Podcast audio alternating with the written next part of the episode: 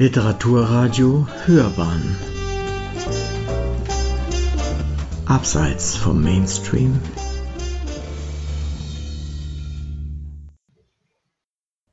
Literaturkritik.de Lechts rings Erich Frieds Gedicht Links rechts Links rechts. Eine Rezension von Thomas Ans Erich Fried. Links, rechts, links, rechts. Wenn ein Linker denkt, dass ein Linker, bloß weil er links ist, besser ist als ein Rechter, dann ist er so selbstgerecht, dass er schon wieder rechts ist. Wenn ein Rechter denkt, dass ein Rechter, bloß weil er rechts ist, besser ist als ein Linker, dann ist er so selbstgerecht, dass er schon rechtsradikal ist. Und weil ich gegen die Rechten und Rechtsradikalen bin, bin ich gegen Linke, die denken, dass sie besser sind als die Rechten. Und weil ich gegen sie bin, denke ich manchmal, ich habe ein Recht zu denken, dass ich doch besser als sie bin. Nein, an den ästhetischen Witz des genialen Wortspiels von Erich Jandl reicht dieses Gedicht nicht heran. Lechts und rings kann man nicht verwechseln. Dort dementiert die Verwechslung von Buchstaben die Behauptung unverwechselbarer politischer Positionen. Mechanismen des Versprechens oder Verschreibens, wie sie Freud in seiner Psychopathologie des Alltagslebens beschrieben hatte, werden hier artifiziell imitiert. Versehentliche wie künstlich erzeugte Fehler können den Sinn einer sprachlichen Äußerung auf überraschende Weise unterlaufen. Nach Jandls längst zu gelügelten Worten gewordenen Zeilen ließ sich die Erfahrung, dass scheinbar völlig konträre Einstellungen zuweilen erstaunliche Gemeinsamkeiten haben, nicht bündiger formulieren. Erich Frieds Gedicht zum gleichen Thema hat freilich seine eigenen Qualitäten.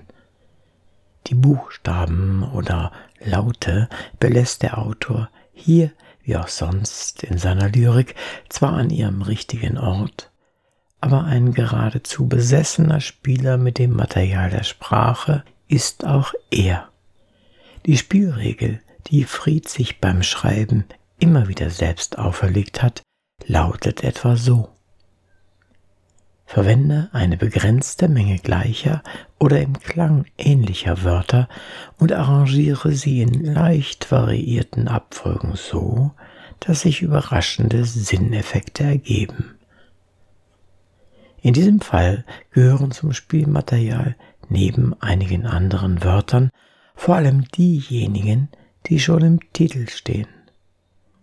Sie nehmen sich dort noch aus wie Befehle, nach denen man zu marschieren hat. Das Spiel mit ihnen bringt deren stupiden Rhythmus aber durcheinander. Gewiss, Frieds Spiel nach dieser Regel hat bessere Gedichte hervorgebracht, doch auch dieses lohnt sich zu lesen. Es ist ein für ihn typisches Gedicht, enthält eine bedenkenswerte Einsicht und bereitet auch deshalb Vergnügen, weil es ziemlich raffiniert gemacht ist. Es beruht freilich zunächst auf einer fragwürdigen Voraussetzung.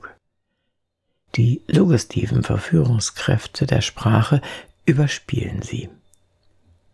Rechts und selbstgerecht scheinen, weil sie dieselben Laute enthalten, auch inhaltlich verwandt zu sein.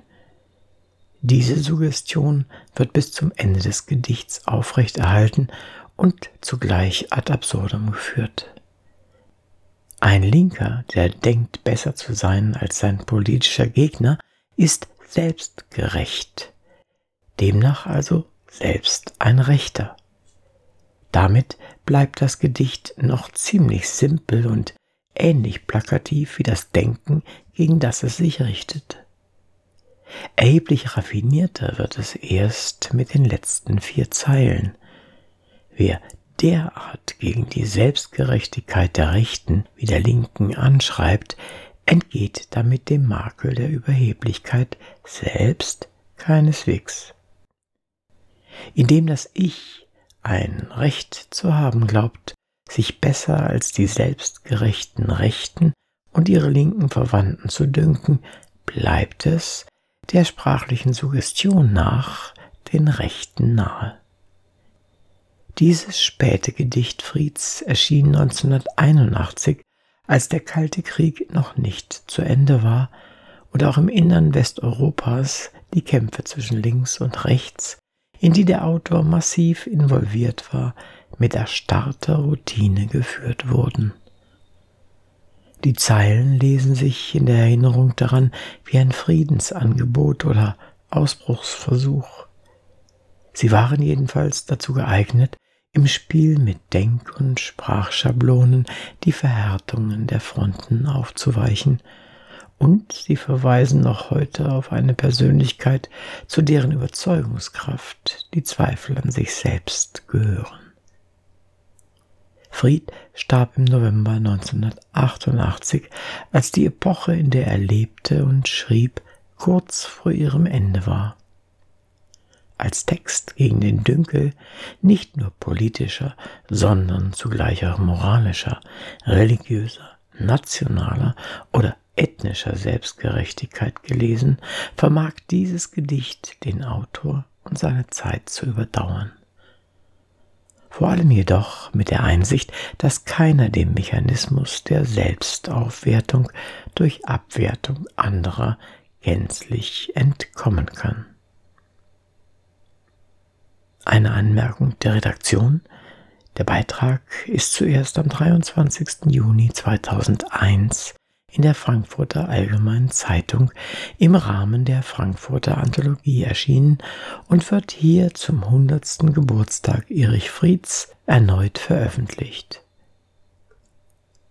Sie hörten Literaturkritik.de Lechts und Rings Erich Frieds Gedicht Links, rechts, links, rechts eine Rezension von Thomas Ans es sprach Uwe Kulnig.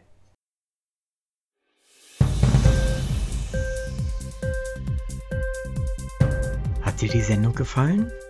Literatur pur, ja, das sind wir. Natürlich auch als Podcast. Hier kannst du unsere Podcasts hören. Anchor, Spotify, Apple Podcast, iTunes, Google Podcasts, radio.de und viele andere mehr.